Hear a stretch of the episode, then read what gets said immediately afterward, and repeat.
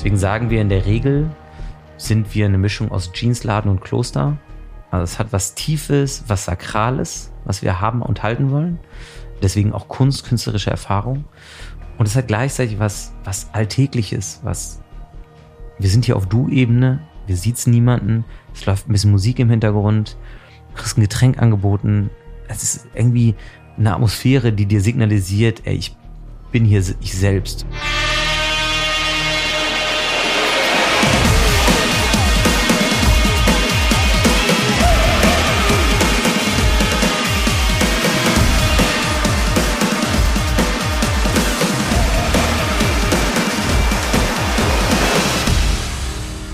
Jan Stassen ist heute mein Gast. Zusammen mit Laura Ludwig hat Jan 2017 das Museum für Werte in Berlin gegründet.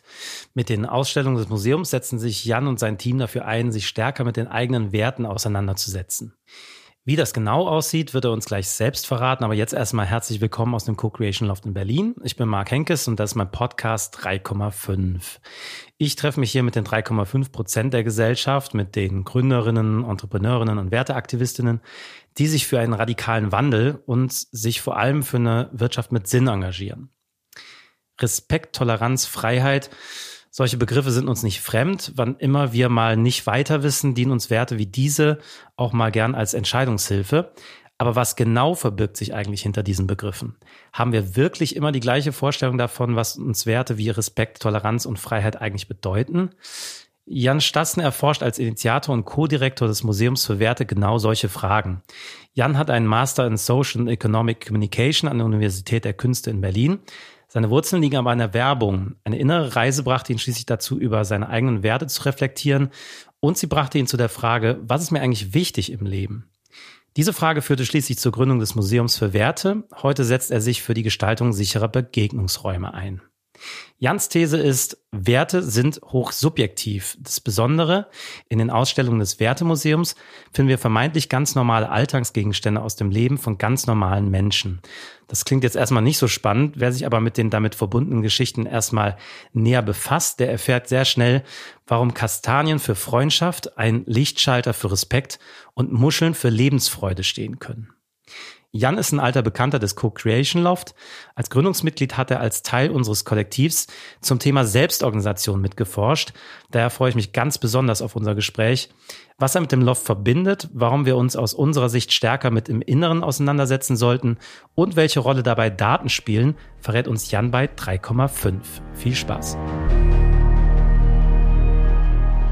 Jetzt war es aber nicht immer Kurator und Museumsgründer, ne? Du hast eine ganze Menge gemacht. ja, so ein paar Sachen ausprobiert. was hast du gemacht? Äh, was habe ich gemacht?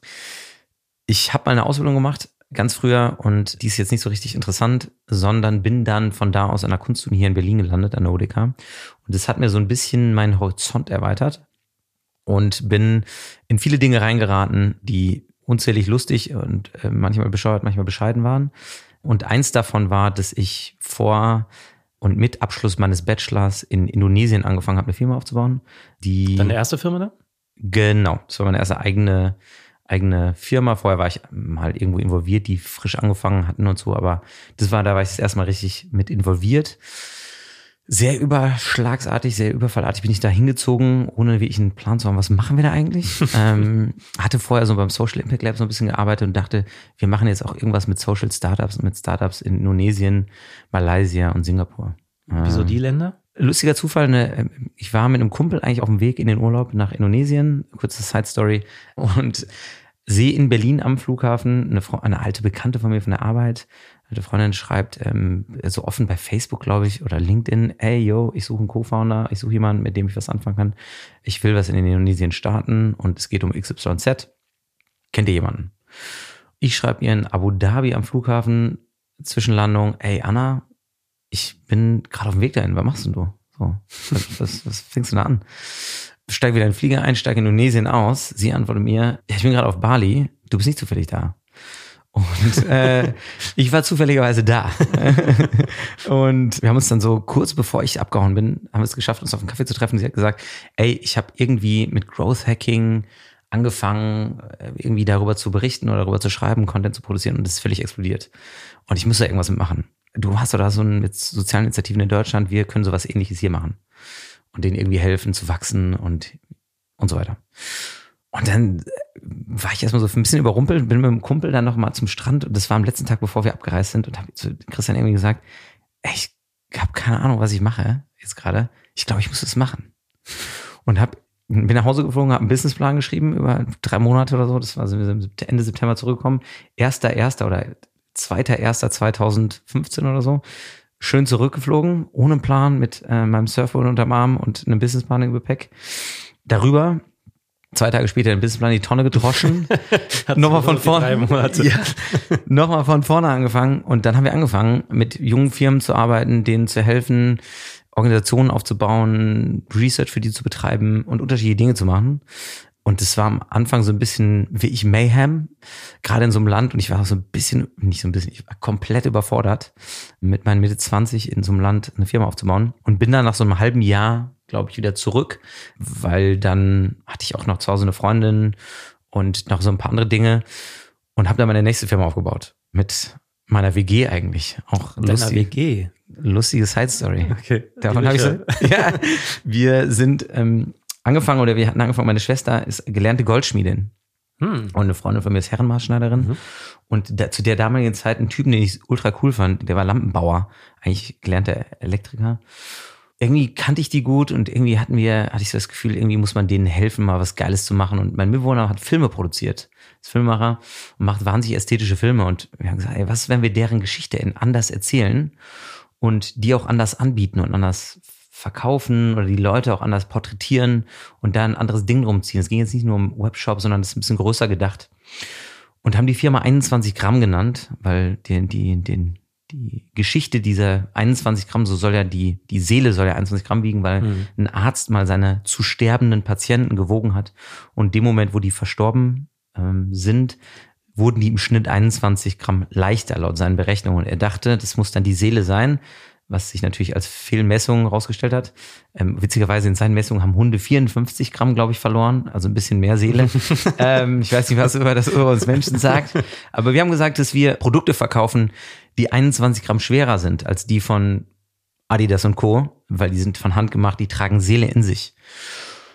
Und haben darum eine kleine Firma aufgebaut. Und dann ist noch ein anderer Kumpel, der bei uns dann eingezogen ist, Lukas, eingestiegen, Alessandro Lukas und Mo, noch ein anderer.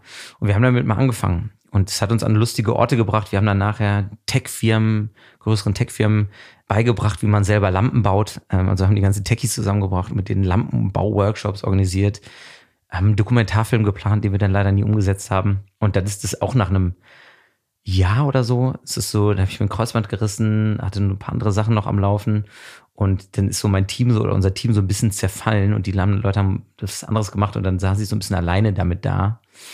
Oder wir waren uns nicht ganz klar, wie machen wir damit weiter, sag ich mal mhm. so. Und dann haben wir das auch an den Nagel gehangen. Also haben mal einen Webshop gehabt und hatten auch mal einen eigenen Laden so für kurze Zeit, so temporäre Pop-Up-Läden.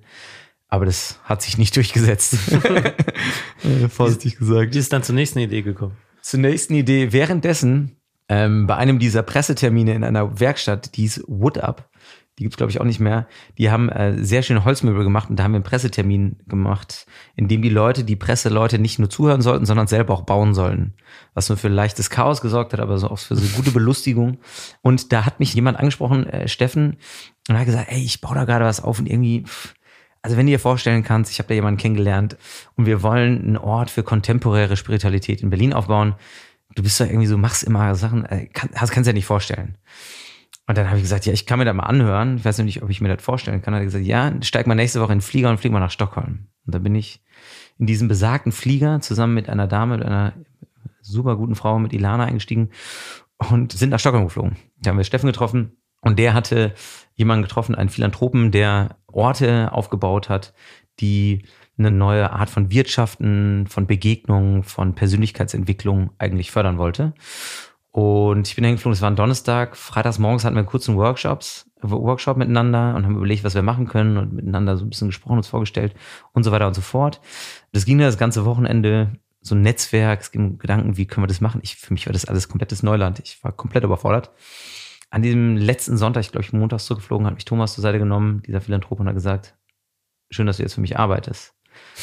Es war mir bis dahin nicht bewusst, dass ich das tue. Es war ein Bewerbungsgespräch. Es war quasi ein Bewerbungswochenende. Und dann haben wir das aufgebaut. Und da haben wir einen schönen Ort gefunden, aus dem wir jetzt gerade unser schönes Gespräch hier aufzeichnen. So schließt sich der Kreis. So schließt sich der Kreis. Eine alte Schokoladenfabrik in der sechsten Etage in Kreuzberg, die wir aus- und umgebaut haben mit unseren eigenen Händen. Und es war ein, eine sehr große Reise.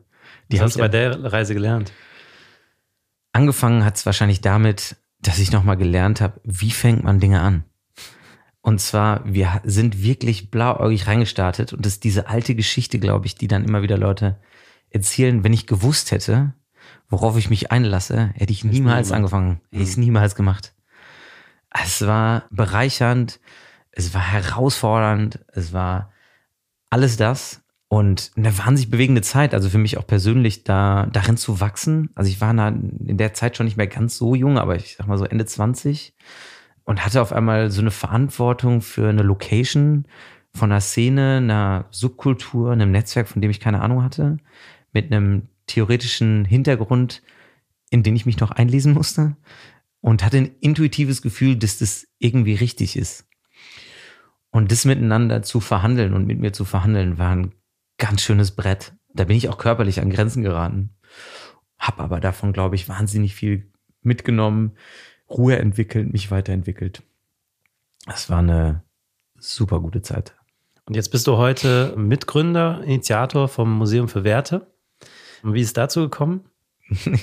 Gute Frage. Das ist ähm, passiert während der Zeit, als ich diese Gespräche zu dem Co-Creation Loft, zu dieser schönen Location mit dem Philanthropen aus Schweden begonnen habe. Ähm, ging es bei mir auch immer mehr in der, in, in der Zeit habe ich auch noch einen Master gemacht an der, an der UDK, einfach nur für mich selbst aus Interesse. Und ich brauchte irgendwie, glaube ich, diesen Abschluss gar nicht mehr. Und habe mich viel mit Embodied Cognition beschäftigt. Und das ist so die Idee davon, welche Rolle unser Körper eigentlich beim Denken, beim Fühlen und beim Erfahren der Welt spielt.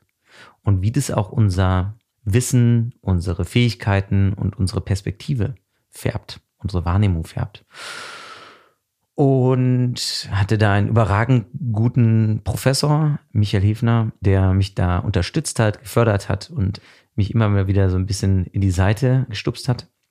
Und in der Zeit ging es mir so ein bisschen darum, rauszufinden, wie kann man eigentlich solche so globalen und aber auch gleichzeitig so schwierigen Konzepte wie Werte für eine Gesellschaft besprechbar werden lassen, ohne aber immer in diesen Kategorien von richtig und falsch zu enden. Also in, wenn ich dir sage, was Respekt ist, ohne dir zu sagen, das ist es und das ist es nicht, sondern eher eine gemeinsam geteilte Erfahrung miteinander zu schaffen, an der wir uns beide abarbeiten können. Mhm. Und das war so ein bisschen der Auslöser. Das war dann auch meine Masterarbeit und wir haben dann mit unserem Freundeskreis mit überragend vielen helfenden Händen und Überzeugungstätern eine kleine Location in Berlin Ende 2017 bespielt. In der Hobrechtstraße. Und das war nur vier Tage. Wir haben da ein Schweinegeld reingesteckt damals und hatten keine Ahnung, was wir eigentlich damit vorhaben, sondern es war auch wieder so ein, wir fangen mal an. Das kam so übertrieben gut an. Also von, wir dachten, die Leute bleiben mal so eine Viertelstunde, 20 Minuten. Es war eine 60 Quadratmeter Location. Sind die Leute über zwei Stunden geblieben. Haben sich unterhalten, haben sich ausgetauscht. Es wurde auch super emotional und super, super schön. Und das ist dann so neben dieser ganzen, neben der Location, die ich hier betrieben habe, Stück für Stück gewachsen. Und so machen wir das jetzt seit zwei Jahren Vollzeit, seit vier Jahren ein bisschen nebenbei. Und jetzt stelle ich mir aber sehr, sehr schwer vor, weil es gerade selber geschildert, ne? Werte. Wie stellt man denn Werte aus? Das haben wir uns auch gefragt und womit wir angefangen haben, war eine einfache und auch so eine sehr gängige Idee, glaube ich. Also sie ist jetzt nicht sonderlich unique, ist mit kleinen Anekdoten zu beginnen.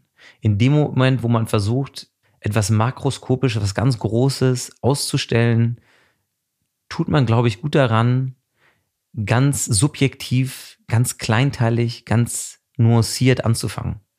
Und das heißt, wir haben Anekdoten und Objekte, die in diesen Anekdoten eine Rolle spielen, gesammelt, die einen bestimmten Wert repräsentieren. Und es waren von, wir haben einen Perlenohr gekriegt, an dem eine junge Dame die Beziehung zu ihrem Vater erzählt hat zum Thema Respekt. Wir haben einen Lichtschalter bekommen, an der eine WG sich abgearbeitet hat, weil die die nicht ausgemacht haben und eine Mitbewohnerin des der Umwelt gegenüber respektlos empfand und hat den ausgebaut und uns geschickt. so ganz unterschiedliche Geschichten und Mikroanekdoten.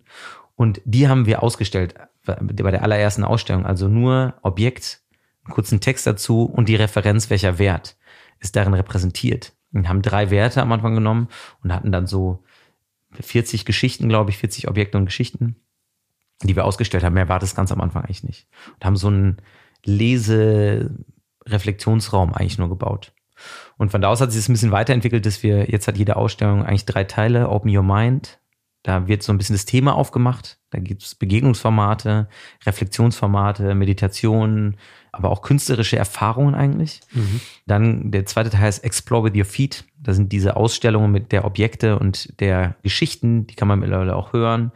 Ähm, wir arbeiten gerade an ersten visuellen, also auditiven und audiovisuellen Formaten. Und der dritte Teil heißt Reflect from Your Heart wo wir andere Kunstformen, Performance Artists, Impro-Theater und andere einbinden, in denen Gespräche zwischen BesucherInnen ermöglicht werden zu dem Thema. Das heißt, du gehst eigentlich raus und bist eigentlich theoretisch genauso schlau wie vorher, außer dass du ganz viele Assoziationen und ganz viel öffnende Gespräche dafür hattest, was das für dich bedeutet. Wie seid ihr denn an die Exponate gekommen? Ganz am Anfang haben wir wirklich einfach nur durch sehr viel Nachfragen, Liebfragen die gesammelt und ganz viel rumgefragt in Gemeinschaften, Communities, in betreuten Wohneinheiten, in Kindergärten, in bei der Polizei, bei in, haben überall angerufen einfach und nachgefragt, immer, liebe Leute, möchte nicht jemand eine Geschichte und ein Objekt teilen? Mittlerweile sind die Prozesse ein bisschen größer und inkludierender gefasst. Also es gibt dann, wenn wir das mit Städten, mittlerweile machen wir das mit gesamten Städten, oder Welchen Städten seid ihr gerade? Jetzt gerade in keiner. Wir sind gerade dabei mit zwei Städten, das kann ich noch nicht ganz genau sagen, aber mit zwei Städten ganz konkret dran. Eine ist so 250k groß, die andere so 150k. 150.000 Einwohner. Da sind wir gerade dran, die Werte oder den ganzen Ablauf festzulegen. Und da ist in der Regel so, dass über ein halbes, dreiviertel Jahr gibt es ganz viele Formate, an denen wir uns dranhängen, also sowas wie lange nach der Museen, Straßenfeste, Nachbarschaftsfeste. Und in denen machen, machen wir mit lokalen Partnern zusammen Workshops oder Begegnungsformate, sehr interaktive Begegnungsformate. Eigentlich Workshops ist ein bisschen falscher Begriff dafür oder Parcours.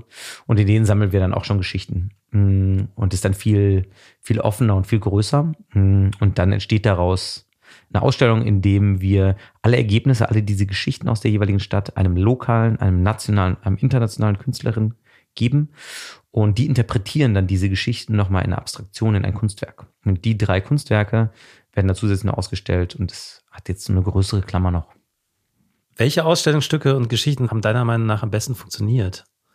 Hm, unterschiedlich. Also ein Ding, was super funktioniert immer als Auslöser für viele Leute, gerade, ah, ist eigentlich fast egal, welche Generation, ist das Thema Musik. Also wir haben, glaube ich, ein paar Schallplatten, ein paar Kassetten und auch andere Geschichten, die dann zwar ein anderes Objekt haben, aber auch was damit zu tun haben. Wir haben so, glaube ich, ein paar Muscheln mal bekommen. Da ging es um Musik und gute Laune am Strand. Also dieses ist so ein Thema, das so generationsübergreifend eigentlich funktioniert. Das ist ganz spannend. Also das heißt, diese Objekte auch, die dann so viel repräsentieren. Was ich auch ganz schade finde, ehrlicherweise darin, ist unsere Spotify-Kultur. Mittlerweile sind diese Objekte, die für diese Kultur ja stehen, Kassette, mhm. Schallplatte und alles, was dazugehört, so ein bisschen aus der Alltagskultur, aus der Gegenwartskultur verschwunden. Natürlich gibt es die noch subkulturell und Schallplatte ist natürlich bei Hipstern und Nerds noch so ein Ding.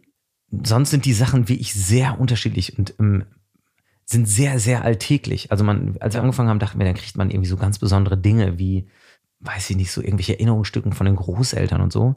Aber das passiert eigentlich seltener, sondern es gibt von einem Plastikbecher, von einer ähm, Helene Fischer Konzert, von einem Helene Fischer Konzert, auch wieder Musik, aber gibt's was über weiß ich nicht, drei Kaffeebohnen, eine Zigarettenpackung, ein, ein Feuerzeug. Ähm, bei der allerersten Ausstellung stellen wir die Objekte aus, Riesenbohai, allen Leuten versprochen mit Schutzverträgen, Versicherungen. Ihr kriegt die Objekte wieder und da waren halt auch wirklich banale Objekte dabei. Eins davon war ein grünes Feuerzeug.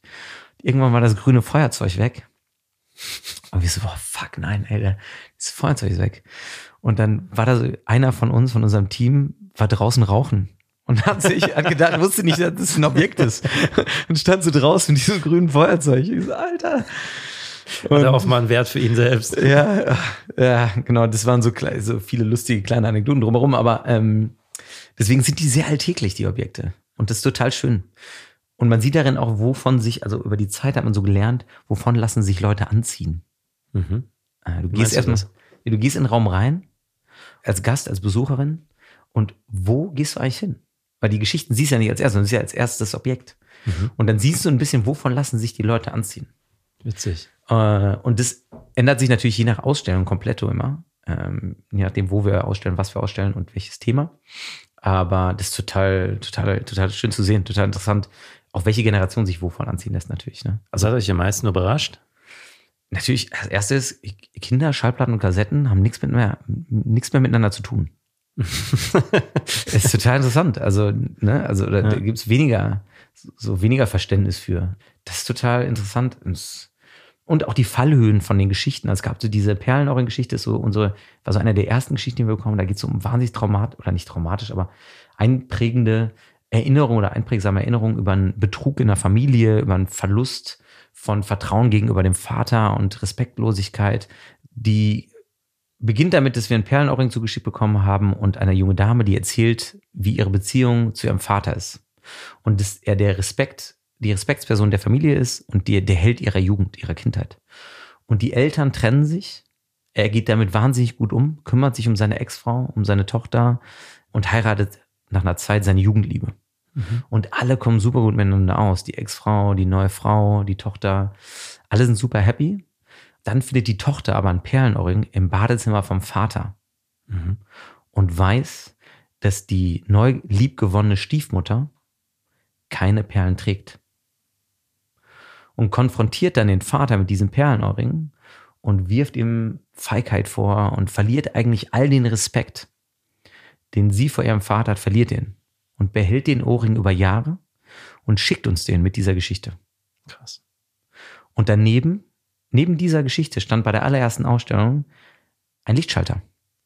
Und darin erzählt eine, eine Dame, dass sie in einer WG wohnt. Und diese WG hat einen Flur, der kein eigenes Fenster hat. Und deswegen immer im Flur das Licht an war. Und sie hat es als wahnsinnig respektlos der Natur gegenüber empfunden und hat einfach den Lichtschalter ausgebaut. Das ist schon fast behämmert. und die beiden Geschichten stehen dann nebeneinander. Und das ist total interessant, was das mit Leuten macht. Mit dem Perlenohrring gibt es viele Leute, die dann reagieren wie du, die dann sagen, boah, krass. Es gibt ganz viele Leute, die sagen, wie pathetisch, wie albern, heutzutage. Komm schon, mach mal nichts vor. Das passiert die ganze Zeit. Und die können dann eher was mit dem, mit dem Lichtschalter anfangen. Mhm. Und das, dann, das heißt, derselbe Wert, aber völlig unterschiedlich interpretiert. Ja, völlig unterschiedlich. Und beide jetzt diesmal als Negation. Mhm. Aber es gibt auch ganz viele positive natürlich. Also ganz viele positive Momente und Erfahrungen zu Respekt oder zu Freundschaft, zu Lebensfreude und so weiter. Das ist auch total interessant. Mhm. Ja. Hattest du den Eindruck, dass es den Menschen leicht fiel, sich zu öffnen? Jetzt gerade, wenn es um diese Ausstellungsstücke angeht, wenn es, also diejenigen, die die äh, Exponate mhm. dir mitgegeben haben, aber auch die Gäste, die jetzt bei euch sind, zu reflektieren, was macht das jetzt gerade mit mir? Fangen wir so an. Als wir angefangen haben, haben alle gesagt, niemals. Schöne Idee, niemals. Wird nicht funktionieren, ihr kriegt keine Geschichten. Wir haben so bestehende Galerien angefragt, die haben gesagt, komm, liebe Leute, machen wir uns nichts vor. Das guckt sich keiner an. Den Quatsch. Äh, das ist keine Kunst. Hören wir übrigens immer noch. Von mhm. großen Kunsthäusern, mit denen wir zusammenarbeiten, da gibt es immer erstmal Ärger von deren Freundeskreis oder Sponsoren oder Förderern gibt's mir erstmal einen auf den Deckel. Auch gibt's bis heute. Das ist das Erste. Und das Zweite ist zu den Geschichten. Jeder, der, den wir eigentlich ansprechen, die meisten, die wir ansprechen, sagt erstmal, nee, habe ich nicht. Ich kann mir nichts vorstellen. Ich, ich wüsste jetzt nichts. Es gibt manche, die sofort sagen, boah, das ist wie mit dem Perlenring. Die wusste sofort, ich habe die mal gefragt, die Dame, die die eingereicht hat, die wusste sofort, was sie einreicht. Mhm. Die gibt's auch. Aber in dem Moment, wo Leute einmal in der Ausstellung waren, oder einmal so eine, ein paar Geschichten mitbekommen haben, gelesen, gehört haben, fällt jedem sofort etwas ein. Also es ist mir eigentlich, glaube ich, noch nie passiert, dass jemand danach gesagt hat, also ich habe überhaupt gar kein Objekt zu Hause und ich habe dazu gar keinen Bezug und ich habe überhaupt gar keine Geschichte. Das passiert nicht. Und das dritte dazu, wie ist das in dem Ort selber? Es gibt natürlich Leute, die marschieren da durch und hauen ab und für die ist das einfach nichts. Oder die sind nicht im richtigen Mode, im richtigen Mental Mode. Deswegen bauen wir das jetzt so auf mit dem Open Explore Reflect, dass die Leute ankommen, mal dreimal Luft holen, bevor sie sich auf so was einlassen, weil dann machst du nicht mal eben mit einem To-Go-Kaffee vorbeigehen. Ist in größeren Teilen löst es was in Leuten auf und es vor allen Dingen löst es einen Gesprächsbedarf aus. Deswegen sagen wir in der Regel, sind wir eine Mischung aus Jeansladen und Kloster. Also es hat was Tiefes, was Sakrales, was wir haben und halten wollen. Deswegen auch Kunst, künstlerische Erfahrung. Und es hat gleichzeitig was Alltägliches, was wir sind hier auf Du-Ebene, wir sieht's niemanden, es läuft ein bisschen Musik im Hintergrund, du kriegst ein Getränk angeboten, du, es ist irgendwie eine Atmosphäre, die dir signalisiert, ey, ich bin hier ich selbst und ich bin hier nicht ein Kunstbetrachter, ein Beobachter und muss jetzt hier wie so museal durch eine mich verhalten wie im Wartezimmer beim Arzt und alle kurz zunicken und schweigsam mhm. dann wieder rausmarschieren. Und das versuchen wir bewusst zu brechen. manchmal gelingt uns das besser, manchmal in manchen Häusern, wo die, wo die Architektur ein bisschen schwieriger ist oder größer ist, ist das ein bisschen schwieriger, aber das ist zumindest die Hoffnung. Du es gerade angesprochen, hier Wartezimmer und so. Mit den Räumen, die ihr jetzt kreiert, hast du den Eindruck, dass es zu wenig davon gibt, womöglich? Und wenn ja, warum? Mhm. Sehr gute Frage oder für uns sehr relevante Frage auf jeden Fall. Erstmal, es gibt definitiv zu wenig Orte, in denen solche Begegnungen stattfinden, gesellschaftliche Begegnungen stattfinden, was früher vielleicht mal die Kirche, der Marktplatz, äh, der Friseur, die Friseurin und andere Orte der gesellschaftlichen Begegnung waren, vielleicht auch das Fußballstadion, wo alle gesellschaftlichen Ebenen Kontakt miteinander gehalten haben und eine Identifikation miteinander ausgehandelt haben. Die ist uns, glauben wir, ein sehr gutes Stück weit verloren gegangen. Das sorgt für Entgrenzung, Brüche, gesellschaftliche Brüche und andere Dinge. Und unsere Antwort, unsere Hoffnung ist, eigentlich für so eine Art, und wenn das bei uns erstmal immer nur temporär ist, für eine soziale Infrastruktur zu sorgen. Und soziale Infrastruktur meint eigentlich das, was vielleicht auch Bibliotheken heute noch sind, nämlich öffentliche Orte, an denen Begegnung möglich gemacht wird. Kannst du dir öffentliche Orte vorstellen, wo so ein Konzept gut funktionieren könnte? ey, wenn du jemanden bei der Deutschen Bahn kennst, der für die zwölf, habe ich nachgeguckt, ich hatte mit dem mal Kontakt, der hat die Position gewechselt, deswegen, ich kenne denjenigen nicht mehr. Es gibt in Deutschland zwölf Zentralbahnhöfe. Da begegnet sich wie ich jeder. Und da sowas zu machen, wäre mein nächster großer Traum. Und der nächste europäische wäre auf jeden Fall an Flughäfen. Mhm. Warum gerade da? Bahnhof hat so ein, hat für mich so ein, ich, ich kennt ja auf den, oder den Film Terminal. Mhm. Ja, Tom und, Hanks. Ja, hat so, hat, da sind alle in so in wartender Haltung. Und das Einzige, was du da tun kannst, ist in dein Handy starren, essen oder shoppen. Und das kannst du sowohl an Bahnhöfen, an, an Zentralbahnhöfen, als auch an, an Flughäfen. Und überall verbringen Leute Zeit, damit zu warten. Und ich würde darauf wetten, dass eine ein gutes Gespräch deine Zeit sehr viel schneller verkürzt als die dritte Pommes alleine. Jetzt hast du ja vorhin erklärt, dass äh, eure Ausstellung immer so drei Komponenten haben. Open your mind, explore your, with your feet war es, glaube ich, und das dritte, reflect with your heart. Mhm. Was bedeutet das genau? Der erste Teil bedeutet, oder erstmal nimmt wahr, wir wissen, dein Alltag ist rumsvoll. Wenn du hier ankommst, halt mal kurz inne. Das zweite sagt, Explore with your feet. Normale Formate oder die uns so begegnen, die sind alle sehr linear. Wenn ich mir einen Film angucke, dann wird mir von A nach B erzählt, weil ich, was ich zu gucken habe. Das entscheidet der Cutter, der Editor, die Editorin, die Regisseurin oder wer auch immer den Film macht. Das gleiche für Workshops. Da stellt sich morgens jemand hin, haut gegen den Gong und wenn ich wieder frei sein darf, dann haut er nochmal gegen den Gong, dann gehe ich abends nach Hause. Das Gute an räumlichen Erfahrungen oder an Ausstellungen, eigentlich Vor der Vorteil an Ausstellungen ist, das sind dreidimensionale Erfahrungen, denen ich selbst meine eigene Reise gestalte. Und Explore your feet gibt dir genau diese Freiheit. Sagt dir, lass dich von Dingen anziehen, von Objekten, von Installationen, mach, was du willst. Reflect from your heart mind. Das ist ja alles schön und gut. Aber wenn wir nicht miteinander versuchen, uns Dinge zu erzählen und zu artikulieren, dann bleibt ein ganzes Stück weit was hängen weil diese Auseinandersetzung mit mir selbst ist immer auch eine Frage danach, wer bin ich im Kontext der anderen. Und deswegen Mind Reflect von mir hat auch so ein bisschen, schließ dich damit nicht in einem Schweigekloster ein, mit deiner Sinnsuche nach dir selbst, sondern tu das im Austausch mit anderen. Jetzt reden wir die ganze Zeit über Werte, aber was sind überhaupt Werte aus deiner Sicht? Darauf habe ich immer noch keine finale Antwort. Das, was für mich dabei in meinem Kopf so ein bisschen angeht, ist Es gibt sehr viel Theorie dazu von Psychologen, von Soziologen und jeder guckt da ein bisschen anders drauf. Deswegen, wenn du meine eigene, ganz individuelle Vorstellung oder zumindest meine Bilderwelt davon hören willst, dann würde ich sagen, ich bin Jan und bin 33 Jahre alt und habe über 33 Jahre Erfahrung gesammelt. Und jede mikroskopische Erfahrung ist ein Sandkorn. Und die lagern sich ab, diese Sandkörner, wie Gesteinsschichten. Und je dicker meine Gesteinsschicht oder meine Schicht wird, je klarer wird mein, meine Idee davon, was vielleicht Respekt für mich bedeutet. Weil über ganz viele mikroskopische Erfahrungen habe ich in Austausch mit, im Austausch mit, anderen, mit meiner sozialen Umwelt gelernt, was gilt hier, was hier richtig, was hier falsch. Und deswegen bis zu einem gewissen Grad weiß ich, was das für mich bedeutet. Und ab einer gewissen Abstraktion, gewissen Erfahrung wissen wir, weil wir in einem ähnlichen kulturellen Feld aufgewachsen sind, wissen wir auch ähnlich, wenn ich Respekt sage, weißt du ungefähr, was ich meine. Wenn wir jetzt was malen müssten, so ein bisschen wie wenn ich sage Baum. Stell dir mal einen Baum vor. Dann haben wir beide im Kopf ungefähr, es gibt irgendwie Wurzeln, ein bisschen grüne Erde, es gibt braunen Stamm, es gibt ein paar Äste, grüne Blätter.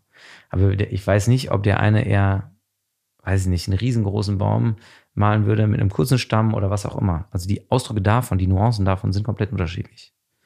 Das wäre so meine Annäherung daran. Damit gebe ich dir keine Definition, was jetzt für dich genau ein Wert ist, weil ich, das glaube ich, können auch Halbsätze sein. Und wenn die kürzeste Orientierung, die ich mir selbst gebe, nur für mich selbst, ist, sind kontextunabhängige Entscheidungshilfen. Also ich versuche mir was aufzuerlegen, nicht aufzuerlegen, nicht negativ, sondern ich versuche mir eine selbst eine Orientierung zu geben. Ich komme in eine Situation und wie begegne ich diese Situation? Mit einer gewissen Offenheit, mit einer gewissen Neugierde, mit einem gewissen Freiheitsbedürfnis, mit einem, was auch immer alles da drin liegt. Und deswegen sind die auch immer so ein bisschen hoffnungsvolle Zustände an die Zukunft. Wie gehst du jetzt eigentlich damit um? Also ich kenne zum Beispiel den Kontext die Auseinandersetzung mit Werten jetzt im Unternehmen sehr häufig ja auf eine sehr seltsame Art und Weise, nämlich dass ich aus einem Set von verschiedenen Werten letztendlich ein Team draufschauen lasse, dass sich so zehn Werte rausnimmt und die werden dann irgendwie an die Wand gehängt und dann mit der Aussage, wir haben unsere Werte festgelegt, nach denen handeln wir jetzt. Kennst du sowas? Ich weiß nicht, ob ich das jetzt so zusammenkriege und es ist die ein bisschen the story of the sad man or the, the story of the man that is sad because he doesn't have any feelings. Aber nicht weiß, dass er traurig ist. Mhm. So schreiben, so kommen auch the story of the organization who's writing down values because it doesn't have any. Mhm. Die hast du. Die hast du in, in dir drin, ob du willst oder nicht. Also die, die nicht Werte oder kannst sie nicht artikulieren, aber die Überzeugung, bestimmte Dinge auf eine bestimmte Art und Weise zu tun, die hat eine Organisation. Organisation ist nichts anderes nach allen möglichen Philosophen und Soziologen, nach Luhmann und wem auch immer, nichts anderes als Kommunikation. Und wie kriege ich die Werte jetzt raus? Und der, ich glaube, eine Annäherung ein, oder ein Denkfehler ist, die, und die, nicht die Unterscheidung zu machen, dass es kollektive und individuelle Werte gibt. Also Marx individuelle Werte sind nicht die, die in einer, in einer Company an der Wand stehen. Und auch nicht müssen. Und die, die in einer Company an der Wand stehen, müssen nicht bei Marx zu Hause im Moleskine-Buch stehen. Und das wird aber sehr, so sehr schnell gleich, gleich gemacht. So, deswegen, wie bekommst du hier raus? Meine erste Frage wäre, wenn du das mit einem Team machst, wissen erstmal alle Beteiligten hier gerade, was ihre eigenen Werte sind. Das wäre mal ein guter Start, äh, Startpunkt. Festzustellen, welche Werte sind in meinem eigenen System. Das ist die erste Frage. Die zweite Frage wäre, weiß jeder Einzelne, wie er seine eigenen Werte priorisiert? Was ist dir wichtiger als was anderes? Wenn es hart auf hart kommt bei Marc, weiß Marc, ob er eher Sicherheit möchte oder eher Freiheit möchte. Dritte Frage ist, sind wir uns bewusst, dass meine Definition von Freiheit oder Respekt oder Perfektion oder Qualität oder welche Werte auch immer gerade in Organisationen wichtig scheinen, dass jeder davon andere Vorstellungen hat. Also kann ich andere Perspektiven einnehmen? Das wäre die dritte Frage. Und wenn wir das, diese drei Fragen für unsere eigenen Werte in der Organisation, in Teams schon mal beantworten, dann sind wir schon einen ganzen Schritt weiter. Hast du eigentliche, äh, eigene persönliche Werte dementsprechend? Ja, ich schreibe jeden Morgen drei auf und die ändern sich auch. Das ist jetzt nicht immer das Gleiche, aber so, ich würde mal sagen, die, die, die am meisten wiederkehren, ist Neugierde, offen, ne, Neugierde, Ruhe und Aufrichtigkeit. Das sind wahrscheinlich die meisten. Müsst ihr jetzt in meinem Buch gucken. Wie kamst du zu diesen drei Werten? Hast du da mhm. vielleicht auch eigene Ausstellungsstücke, die du beitragen würdest? Ich habe auf jeden Fall, ich habe, glaube ich, mal, ich muss überlegen, bevor ich jetzt Quatsch erzähle, ich glaube, ich habe zweimal selbst eingereicht, zwei Objekte. Mhm. Und die waren am Anfang unserer Zeit, und da hatten wir die Themen Respekt, Freundschaft, Lebensfreude. Und eine davon ging um Freundschaft. Da habe ich mein Interrail-Ticket, das habe ich immer noch eingereicht. Da ging es so darum, zu so einer Reise zu mich selbst und die nur möglich war durch einen Co-Reisenden, mit dem ich die Reise gemacht habe eigentlich. Ich bin mit 18 losgefahren, wusste nicht so richtig, was mich in meinem Leben eigentlich erwartet und habe sau viele schöne, bewegende, kleine und große Begegnungen und Erfahrungen gemacht in dieser Reise mit spanischen Nonnen im Zug gesessen, die den Weg nach Santiago de Compostela nicht mehr laufen konnten und die uns auf Spanisch was erzählt haben, wovon ich kein Wort verstanden habe, wir uns aber Schokolade geteilt haben und sechs Stunden den Spaß unseres Lebens hatten, mit einem brasilianischen Pilger, der unser Alter war, über das Leben philosophieren, was mich total überfordert hat in der Zeit auf Englisch. Und das eigentlich für mich nur im Kontext dieser Freundschaft verarbeiten und gespiegelt bekommen musste, um daraus meine eigene Lernen zu ziehen. Und jetzt hast du gesagt, dass du jeden Morgen aufstehst und dir drei Werte niederschreibst. Was ist der Grund dafür? Der Auslöser ist eigentlich, dass wir viel damit arbeiten und man dann auch viel sich selbst damit auseinandersetzt, automatisch, wenn man mit Gruppen arbeitet, mit in unterschiedlichsten Konstellationen auch immer wieder mit sich selbst ins Gespräch geht oder in diesen, in diesen Formaten, Parcours, Ausstellungen. Ich aber für mich keinen Moment hatte, mal wie ich in mich in, in Momenten von Ruhe in mich reinzuspüren und sagen, okay, was ist das eigentlich gerade für ein Gefühl? Oder was ist mir gerade, was scheint mir gerade wichtig? Die Frage, die ich immer vorher aufschreibe, ist Werte, die mir heute wichtig scheinen. Und dann schreibe ich drei auf. Und die sind jetzt gar nicht so das, und die sind immer noch relativ ähnlich, aber ich versuche da für mich so einen Zugriff darauf zu kriegen, dann an dem Tag darauf zu achten, mich immer wieder darauf zu berufen oder mir die in den Kopf zu rufen. Und das Alltägliche, das Routinenmäßige hilft mir einfach, morgens so ein, wie, so ein, wie so eine Intention mitzusetzen. Ich weiß nicht, warum ich jetzt genau mit diesem Aufschreiben dann angefangen habe. Ich habe so eine Routine eh, so eine Morgenroutine. Also ich mache morgens äh, Meditation, Sport, ähm, so ein bisschen Yoga-Dehnmäßig und dann schreibe ich kurz ein paar Sachen auf. Ähm, drei Dinge, für die ich dankbar bin, drei Dinge, auf die ich mich fokussieren will, drei Werte und noch ein paar andere Sachen. Und dann lese ich nochmal zehn Minuten. Das ist immer so ein bisschen Stunde, ein bisschen mehr, mal ein bisschen weniger. Und das hat sich so peu à peu aufgebaut und das, das Interesse an den Werten, hm, also an den, die morgens aufzuschreiben, war einfach, dass ich gemerkt habe, dass es so elusive, so ungreifbare Begriffe oft sind. Und wie kann ich für mich da mal drauf achten? Und wie kann ich darauf für mich Zugriff bekommen? Und gemerkt bei Workshops, wenn man mit Leuten redet, dass, dass uns oft das Vokabular fehlt. Und ich möchte mich darin trainieren, mein eigenes Vokabular zu verbessern quasi. Wenn ich Vorträge halte oder Workshops gebe oder was auch immer, und du fragst so los in die Gruppe rein, in, in die, ähm, fragst rein und sagst so, ja, wer kann denn sofort seine drei wichtigsten Werte nennen? dann erstmal melden sich relativ wenig, und dann gibt's immer so ein paar Hanseln, die dann sofort den Arm, Arm hochreißen und dann fragst sie, dann sag mal die drei und dann merkst sie, denken die sich gerade aus. Mhm. Weil jeder erstmal den Anspruch von sich hat, natürlich kenne ich die. Und wenn du dann wirklich fragst, ja, welche sind die denn? Dann stottern alle so ein bisschen, oder nicht alle, aber viele dann so los, ja, so Freundschaft, Familie, Respekt ist auch wichtig. Und dann kommen die so ins Reden. Und dann merkst du, dass uns das als in der, unserer Erziehung oder in unserem Aufwachsen dieses Vokabular so ein bisschen fehlt. Wie kommt das, dass wir jetzt nicht auf Anhieb wissen, welchen Wortschatz an Werten gibt es eigentlich? Also wenn ich den jetzt suchen würde, ne, wo muss ich anfangen? Genau. Es gibt natürlich im Internet irgendwelche Listen. Mhm. Nein, nicht nur irgendwelche Listen, sondern es gibt natürlich auch so in der Psychologie, wenn sich jemand dafür interessiert, Shalom Schwarz ist ein sehr wichtiger Forscher aus Israel, die kategorisiert nach verschiedenen Zuordnungen. Also es gibt dann unterschiedliche Zuordnungssysteme. Die sind jetzt aber super kompliziert und nicht super kompliziert, aber jetzt für hier erstmal egal. Aber die kann man sich angucken und man kann so mal eine Reflexion darauf bekommen, was macht es mit mir und welche Wörter überraschen mich vielleicht auch. Und weil nämlich, was ich gerade meinte, ist so ein bisschen, es gibt Basis, wie so schon fast Basisbegriffe, die irgendwie allen wichtig scheinen. So Respekt, Freundschaft, Familie, es hm, gibt so fünf, sechs, acht, neun, zehn Begriffe, die auf die jeder erstmal sofort kommt, aber die sind total unnuanciert. Also sie sind total unkonkret. Wir haben das, haben das immer mal wieder, dass wir zwischendurch, also wir dann mit Leuten arbeiten, dann verliert man so ein bisschen Kontakt und irgendwann kriegst du mal eine Nachricht und Anruf und sagt, jemand ruft dich an und sagt, hey, was ich dir, eigentlich den Wert, den ich damals eigentlich meinte, den ich dir eigentlich damals kommunizieren wollte, war XYZ. Also ich meinte nicht, ich meinte nicht Authentizität, ich meinte Aufrichtigkeit.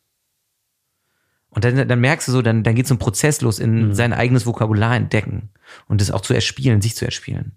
Und vielleicht ist es morgens aufschreiben, auch mich darin zu erinnern, dass ich selbst noch nicht perfekt bin und dass ich selbst es noch nicht habe, sondern dass mir das erarbeite. und noch viel mehr. Also wir haben, wir hatten ja auch viel schon gemacht und machen auch jetzt viel zu Emotionen und Gefühlen.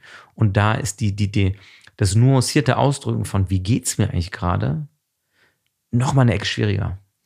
Ja, daran anschließend auch, gehen wir zu wenig in uns selber rein und hören zu wenig in uns selbst hinein? Oder würdest du sagen, da sind wir eigentlich schon relativ gut drin, uns fehlt nur das Vokabular? Das ist wahrscheinlich so eine große Frage, die muss jeder für sich selbst beantworten. Wahrscheinlich gibt es wahnsinnig viele Leute, die sich wahnsinnig viel mit sich selbst beschäftigen und sagen, ich kann das überhaupt nicht. Und Leute, die das gar nicht machen und sagen, ich bin super gut.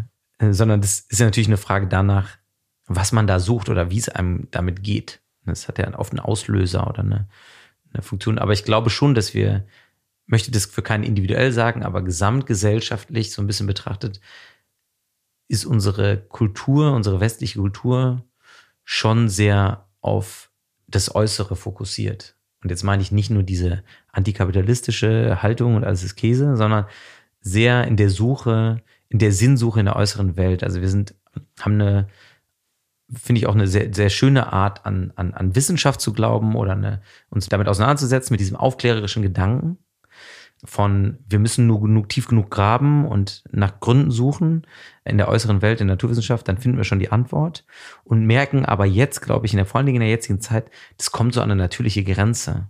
Und dieses Pendel muss wieder ein bisschen zurückfedern. Also das braucht wieder eine Balance zwischen dem, was früher viel zu stark in Religion, vielleicht vor 200 Jahren, 300 Jahren zu stark sich in Religion ausgedrückt hat, diese Gläubigkeit an ein, an, an Kosmos, an, einem, an, einem, an was Sakrales und dann das komplette Loslassen mit der Aufklärung und den aufklärerischen Gedanken, hab den mutig deines eigenen Verstandes zu bedienen und geh nach draußen, hab eine vernünftige Ausbildung, einen vernünftigen Job, gründe eine Familie und sei glücklich. Diesen kausalen Nexus, der geht in der heutigen Welt nicht mehr richtig auf. Und in diesen äußeren Antworten, dann hab, mach ich, kriegen wir halt ein Kind, dann machen wir halt das, dann machen wir halt das. Das beantwortet dir nicht deine Frage nach dir selbst. Und das bricht, glaube ich, gesellschaftlich immer mehr auf. Jetzt gerade auch vielleicht in der letzten Zeit? Wenn da implizit auch Covid mit gemeint ist, bestimmt. Also da bin ich sehr gespannt, was daraus jetzt wird. Aber ich glaube auch schon davor. Also hat man schon an oder Züge gesehen oder sehen wir immer mehr Züge davon, in denen was vorher vielleicht implizit in so Subkulturen sichtbar wurde, rausbricht. Und ich glaube, es gibt es in jeder Kultur eigentlich, in jeder Subkultur. Also mir begegnen sehr viele Leute, die fangen an mit Yoga und sehen Yoga als Sportart machen das dann so lange, bis sie merken, Meditation ist noch mehr als nur Yoga und es ist nicht nur nachher noch ein bisschen atmen und ein bisschen sich konzentrieren und kommen dann auf eine Ebene zu sich selbst oder fangen dann an, sich mit sich selbst auseinanderzusetzen. Ich kenne das über Macht. Leute, die sehr viel erreicht haben, die sehr viel Geld haben, sehr viel Erfolg hatten, sehr viele Leute unter sich hatten, die ein scheinbar super Leben hatten, merken, das ist nicht alles, dieses Jim Carrey-Phänomen. Dann auf einmal sagen, ey, hier oben ist es auch Käse. Dann gibt's die, die so ein bisschen Hedonismus, die haben alles erlebt, die waren auf Bali und Party jedes Wochenende von Freitag bis Sonntag durchfeiern, über psychedelische oder so ein bisschen drug-infused Erfahrungen merken, boah, ey, da, da schlummert was und ich möchte jetzt mal über meine Gefühle anders reden als nur auf einer Pille von MDMA oder so ähm, oder Ecstasy. Und dann gibt's noch die, so ein bisschen die Kultur von, ich habe einen Bruch in meinem Lebenslauf und komme irgendwie nicht weiter und merken dann, ich muss irgendwas ändern. Und daran sieht man so schon, es gibt also irgendwie ganz viele Szenen, haben dazu oft einen Zugriff zu sich selbst zu finden. Und es gibt noch ein paar andere. Und das, glaube ich, sehen wir immer mehr. Und das hat dann weniger was mit Covid zu tun, als mehr damit, dass dieses berühmte Red Race, was wir hatten, uns die Antwort nicht mehr liefert. Die versuchen wir nämlich ganz lange, haben wir die versucht im Außen zu finden, externen Autoritäten oder externen Aufforderungen zu folgen, aber nicht einer inneren Perspektive oder einen inneren Kompass, eine innere, eine inneren Autorität zu entwickeln, die uns Stabilität und Halt gibt. Und Werte sind, ist dabei ja erstmal ein Auslöser, dahin zu gucken. Wie gehst du jetzt persönlich eigentlich damit um, dass manchmal Werte vielleicht auch ein Stück weit missbraucht werden? Also ähm, wir hatten jetzt vor ein paar Wochen die Wahlen. Da sieht man ja klassischerweise auch immer große Wörter wie Respekt oder ähnliches. Und was dann ja auch häufig passiert ist, man fühlt sich vielleicht angesprochen, assoziiert vielleicht aber auch ganz andere Dinge damit als jetzt jemand anders. Wie können wir uns davor schützen, dass solche Werte vielleicht auch missbraucht werden können? Das ist eine gute Frage. Darauf, auf, wie können wir schützen, habe ich keine Antwort. Das war so ein bisschen auch damals, als wir los, losgelegt haben, das sind ja so Bedeutungsträger, die sind so groß, das sind die auch so beliebt in Politik natürlich, die sind so allumfassend oder die haben so den Anspruch, also wir, niemand hat ja was gegen einen Wert. Also hat ja nicht jemand, niemand, den du triffst, egal wie rechts, wie links, egal, niemand hat was gegen Freiheit. Niemand hat was gegen Sicherheit, egal wie liberal du bist. Niemand hat per se was gegen Toleranz. Niemand hat per se was gegen Freundschaft, gegen Lebensfreude, gegen Aufrichtigkeit, Authentizität, Neugierde, Offenheit, you name it. Niemand hat was dagegen. Und das macht es so, so schwer, das natürlich auch zu definieren und da irgendwelche Dinge dran zu hängen. Deswegen zu deiner Frage zum Schutz, glaube ich, was uns helfen würde als Gesellschaft ist, indem wir, also was individuell würde ich sagen, wenn du deine eigene kennst, dann lässt du dich weniger davon blenden, was andere behaupten. Und als Gesellschaft täten wir gut daran, eine sehr, ähm, eine Gesellschaft zu haben, in der wir ähm, sehr genau oder viel besser damit umgehen oder wissen, ähm, was Individuen uns selbst wichtig ist. Und das auch so ein Stück weit gefördert, gefordert in Schulen, in außerschulischen Einrichtungen, wo auch immer, wird, in denen wir unsere eigene innere Autorität entwickeln können. Weil dann sind wir, glaube ich, weniger anfällig dafür. Hast du den Eindruck, dass sich gesellschaftlich die Werte auch verändern über die Zeit hinweg? Schon, ähm, definitiv. Es gibt ja diese schöne, für die, die das dann, die nochmal da tiefer einsteigen wollen, die World Value Study, die ist wahrscheinlich einigen Leuten ein Begriff von mehreren Instituten zusammen, unter anderem der Uni Lüneburg, die regelmäßig untersuchen, welche oder wie weit sind eigentlich Kulturen mit oder wie behandeln Kulturen welche Werte oder wie wichtig sind welche Werte. Und da gibt's schon natürlich diese klassischen Maslowen Aufbau von eher traditionelle Werte bis hin zu sehr ähm, säkulären Werten. Und ähm, die allererste Ausstellung, da hatten wir so ein bisschen diesen, deswegen haben wir die drei Werte, Respekt, Freundschaft, Lebensfreude. Respekt hat was Traditionelles, Lebensfreude hat was sehr Individualistisches und Freundschaft ist ein Wert, der verhandelt daneben oder dazwischen und mit diesen beiden Werten. Und ich glaube schon, dass sich Werte, die, und das ist jetzt, das wäre jetzt eine interessante Diskussion, aber Werte, die ähm, das Kollektive versuchen zu organisieren oder das Kollektive beschwören, dass die zumindest in der alltäglichen Agenda bei Menschen, bei Individuen nicht ganz so hoch im Kurs stehen wie Selbstverwirklichung, Lebensfreude und andere Werte, die eher das Individuum im, im Mittelpunkt sehen. Was glaubst du, warum ist das so? Ich glaube, dass wir sehr stark uns ganz lange haben organisieren lassen es wurde für mich entschieden, was ich beruflich mache. Vor 200, 300 Jahren war mein Vater Metzger, dann wurde ich auch Metzger. War mein Vater Farmer, dann äh, habe ich, die, dann hab ich den Bauernhof übernommen. Und danach war alles sehr stark organisiert. Und das hat sich peu à peu verändert. Wir hatten die Aufklärung, habe ich ja gerade schon mal was zu gesagt.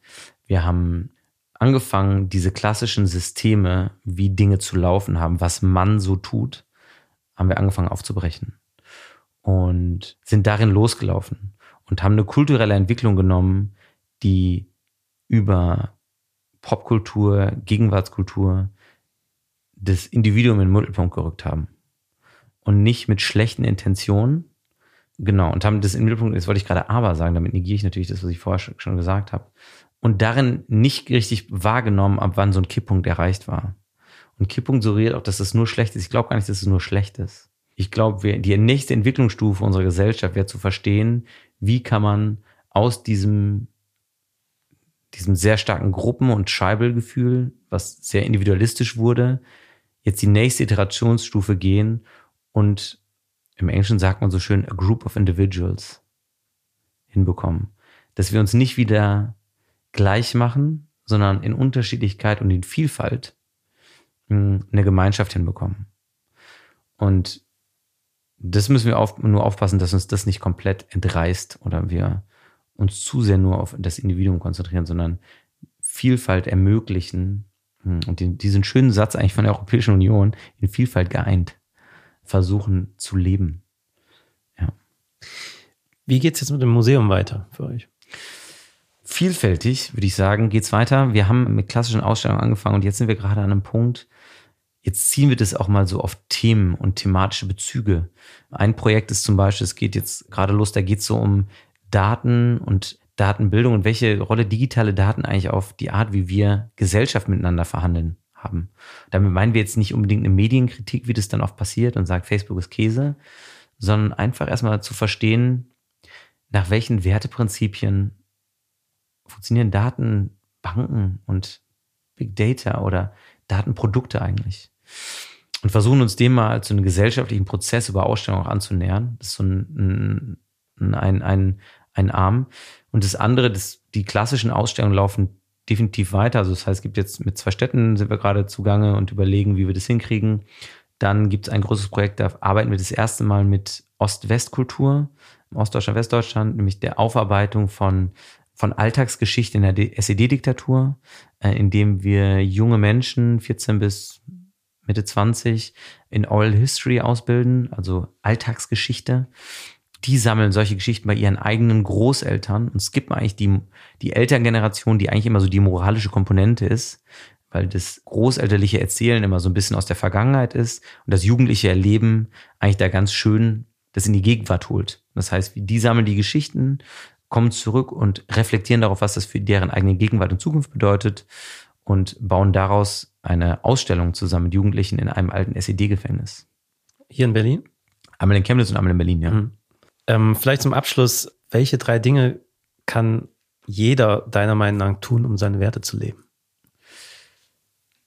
Ich glaube, dann würde ich die drei Dinge sagen, die ich vorhin kurz angesprochen habe. Das erste ist, verstehen, welche Werte sind eigentlich in meinem System. Welche 10, 20 und einfach mal aufschreiben, ohne auf eine andere Liste zu gucken, welche fallen mir eigentlich ein? Und das mal regelmäßig zu tun. Das ist das Erste. Das Zweite, die mal versuchen, in eine Reihenfolge zu bringen. Sagen, okay, welche, wen würde ich da ganz oben schreiben und welchen werde ich dann ganz unten schreiben? Und das dritte ist, Assoziationen und Perspektiven darin leben zu lassen. Also, wenn ich Aufrichtigkeit höre, welche Aufrichtigkeit, oder wenn ich Aufrichtigkeit höre und mein Vater hört Aufrichtigkeit oder meine Mutter oder mein Bruder, meine Schwester, mein bester Freund, mein Arbeitskollege, meine Arbeitskollegin, wie würden die den eigentlich verstehen? Und dafür so eine Neugier und Offenheit zu haben, das wäre wahnsinnig viel wert, wenn man das, wenn wir das alle mal mehr pflegen würden. Zum Abschluss stelle ich meinen Gästen immer drei Fragen und ich weiß, dass du ein alter Werber bist. Deswegen wirst du die erste Frage auch wahrscheinlich schon kennen. Das ist das Museum für Werte für mich ja auch eine Marke. Mhm. Warum liebst du Marken? Marke ist für mich so ein Stück weit ein kollektives Sinn machen. Vor allen Dingen für die Leute, die in dem Laden arbeiten. Und im besten Fall tun wir das auf eine Art und Weise, in der andere Leute denken, boah, geil. Irgendwie ist das anschlussfähig für mich. Und deswegen ist Marke so ein schöner, ein schönes Element, um miteinander sich auf etwas zu einigen, nämlich visuell, Marke hat ja in vieler Hinsicht auch was Visuelles und auch sprachlich Metaphorisches, ist es ein Ausdruck von abseits von Ratio, sich auf ein Gefühl, auf ein Miteinander zu einigen. Das kollektive Sinn machen. Zweite Frage. Was sagen andere über dich, wenn du den Raum verlässt? Gott sei Dank. nee, äh, ähm, ich bin schon hibbelig und was würden die sagen? Äh, die würden wahrscheinlich sagen, es war intens und vielleicht fragen wir den nochmal, ob er kommt. das müssen sie sich dann überlegen. Dann dritte Frage und damit Abschlussfrage. Was ist deine Lieblingsmarke aus der Kindheit und warum? Wow, gute Frage. Ich würde jetzt sagen, ähm, ist vielleicht eine komische Marke, aber ich würde sagen, die Marke Man in Black. Ich konnte den Film früher mitsprechen. Ich hatte ihn auf VHS, auf VHS-Kassette. Ich müsste Mama und Papa mal fragen, ob ich die, ob es die noch irgendwo in irgendeinem Kellerstüblein irgendwo noch gibt. Wahrscheinlich nicht mehr. Aber diese, das war für mich so ein Jugendkultur-Ding. Und das war irgendwie, fand ich das als Kind, also wenn wir jetzt nicht von Jugendlich reden, super flashig. Es war irgendwie, es war eine fremde Welt. Es hat meine Vorstellungskraft angeregt mit dieser Subwelt Aliens und es war irgendwie total spacig für mich. Ja. Ich weiß nur, dass die Anfangsszene, Anfangsszene, Will Smith rennt vom Dach runter, jagt diesen Typen. Man weiß ja noch nicht, dass es ein Alien sein wird und hält ihn fest und brüllt den an und sagt den NYPD und übersetzt es in nervenden Junkies piss ich aufs Dach. und so Dinger, äh, die werde ich wahrscheinlich nicht mehr vergessen. Merk schon, hat sich wirklich eingebrannt. Ja. Sehr schön. Jan, ganz lieben Dank, hat viel Spaß gemacht. Ja, danke dir, mir auch. Vielen, vielen Dank. Jan Stassen, sehr inspirierender Typ, wie ich finde, und auch mal wieder ein gutes Beispiel dafür, wie ein vermeintlich schiefer Lebenslauf genau in den richtigen Ort hinleiten kann. Für mich auch ein guter Anlass, mal wieder über meine eigenen Werte nachzudenken. Und vielleicht macht ihr euch ja auch mal Gedanken darüber, welche Exponate ihr im Museum für Werte ausstellen würdet. Wer mehr über Jan, Laura und das Team von Museum für Werte erfahren will, alles Wissenswerte und die Ausstellung findet ihr auf der Website wertemuseum.de. Dort findet ihr auch die Geschichten zu den Exponaten zum Nachlesen und auch welche Projekte Jan sonst noch so unterstützt. Wer mehr über das Datenlabor erfahren will, kann sich auf der Website unter anderem auch das Konzeptpapier downloaden. Habt ihr Fragen an Jan oder mich, dann schreibt mark.3,5 ist meine E-Mail-Adresse. Ich freue mich über ganz viel Feedback, positive Bewertungen und jede Menge Mund-zu-Mund-Propaganda. Und damit bleibt gesund, kommt gut durch die Zeit. Bis in zwei Wochen. Ciao.